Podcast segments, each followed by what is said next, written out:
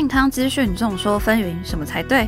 不妨聆听梁医的双重观点，带您轻松辨别健康知识。欢迎收听《健康问梁医》。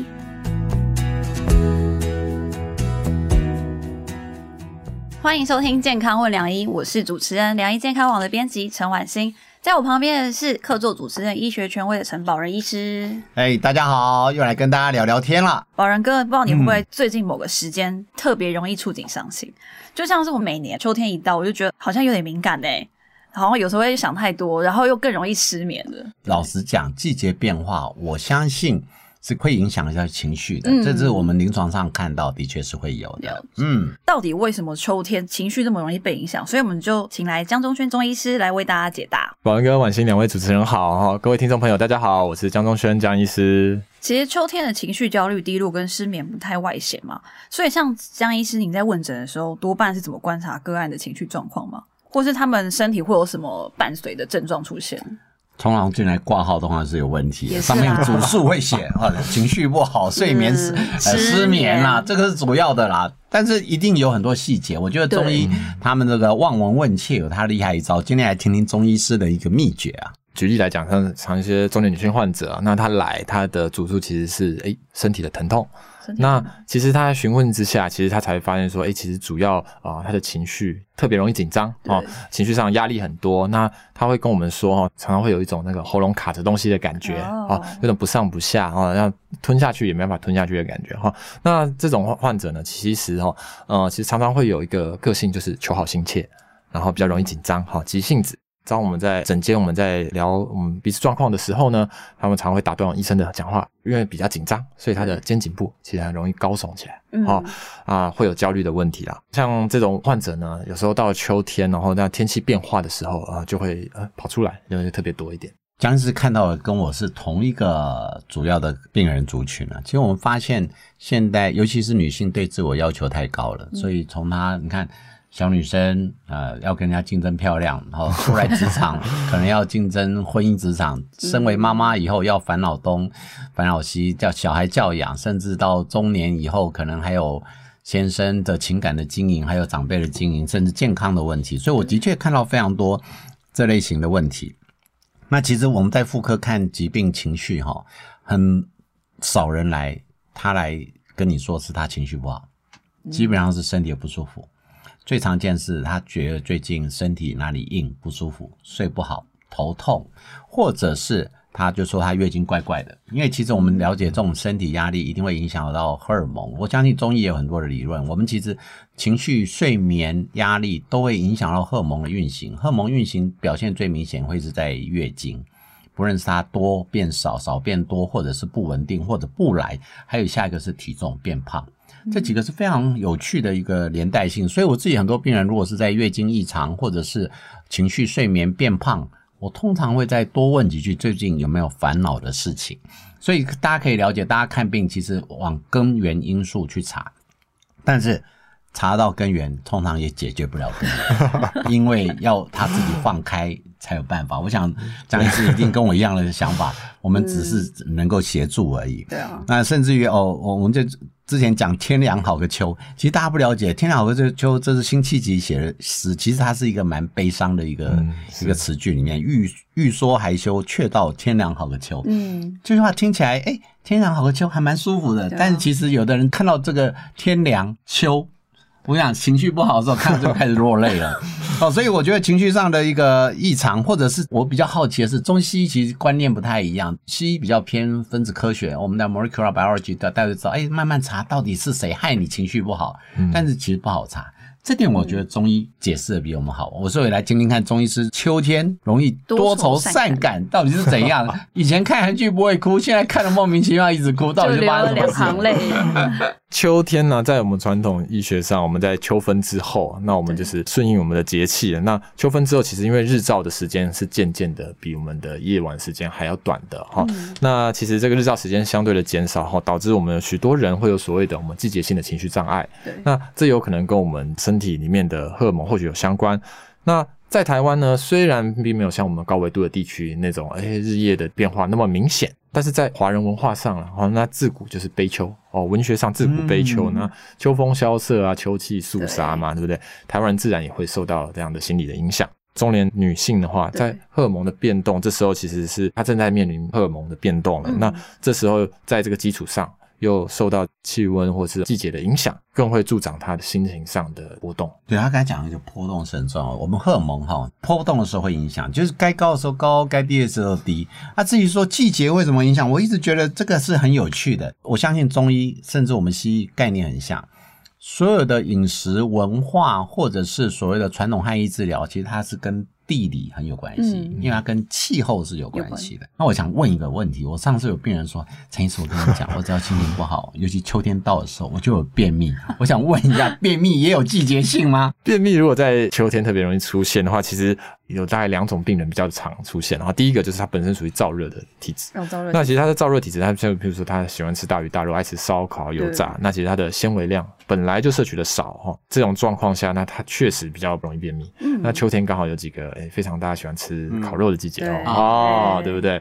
所以这个时候确实便秘的情形也会相对的比较多哈。那另外一个就是我们有些长辈们。本来就有阴虚的状况，它的消化道本来有些退化，在中医里面，它阴属水液这种滋润的这个部分相对的减少，那所以也会在我们秋天主燥气的时候呢，那燥气袭来呢，那也会有这种便秘的状况会产生。面对我们便秘最主要的呃食养呢，其实最重要其实就是还是补充纤维啦。我们纤维是多多益善的，每天大概要三十克的纤维左右。饭后的水果呢？呃，如果真的要吃水果的话，我们可以选择一些当季的水果，譬如说啊，水梨这一类的。长辈们哦，傍晚或晚餐后呢，可以服用一些谷物茶啊、谷物饮啊，譬如说是用芝麻、松子啊，这些其实也是在我们晚秋或是呃天气变凉的时候呃盛产的一些谷物。嗯，那就可以磨粉泡水，那可以多加一些蜂蜜，这时候也有安神。那它此此外呢？它因为它是种子类，它有一些润肠的作用，所以呢，这个其实也可以帮助我们呃长辈比较呃虚弱型便秘的情形啊。那不过呢，这些量都不宜过多，嗯哦，小小一杯就可以了，因为它热量是非常的高的哦。其实我蛮想问医师说，中医面对情绪焦虑嘛，然后失眠还有便秘这些朋友，那医师会怎么建议他们生活上要做一些什么改变吗？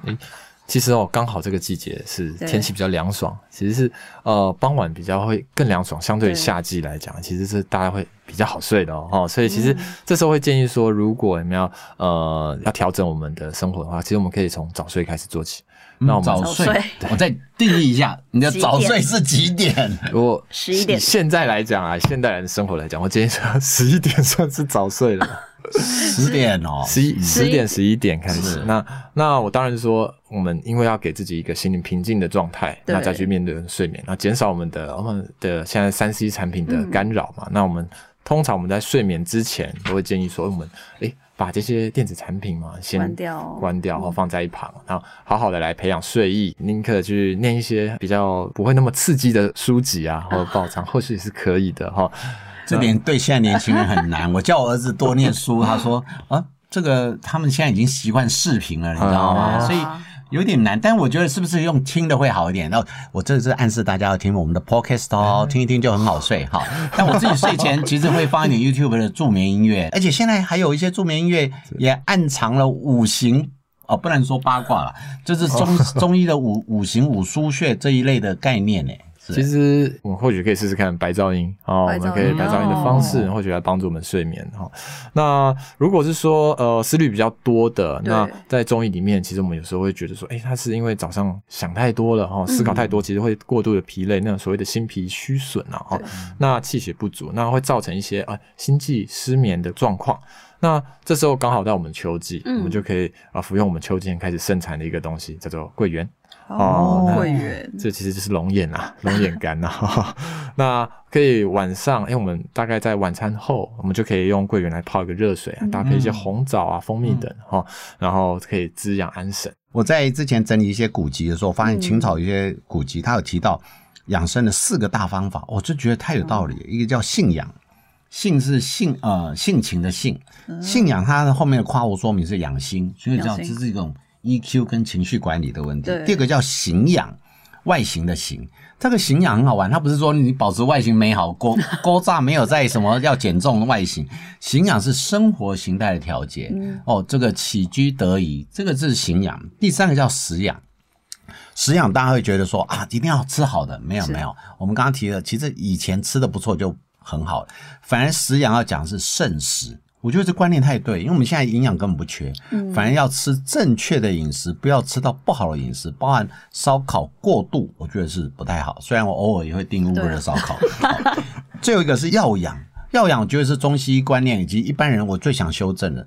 他所谓药养，就是说良药不离口。良药不离口不是叫你随时吃药，其实，在古代因为没有真正的我们现在做好的药，它的药一定从生活周边，不论是食物或者是嗯大自然中的植物的来源，那所以。它必须要让你容易取得，也就是当你要一个药来调整的时候，它必须要人好取得，不能说那个千年瓦上霜，一份一千万你也吃不起。对啊，所以你要常态性的，也就是说，我们从信仰、行养、食养、药养这四个来看，你就知道它能从心理做起，从生活上做起，从饮食上做起，还有从随身可以做起。不过江医师，我想问啊，像我跟宝仁哥就是身为美食爱好者，是对我们自称的美食爱好者，我们只要看到秋天螃蟹就已经要动胃条了。秋天就是大闸蟹的日子，没错。以秋天美食料理来说，江医师对于这些有没有一些提醒？秋天的话，我想除了螃蟹以外，那也是就是麻辣锅、辛辣火锅的季节，火锅的季节。对对对，那我还是会提醒一下，就是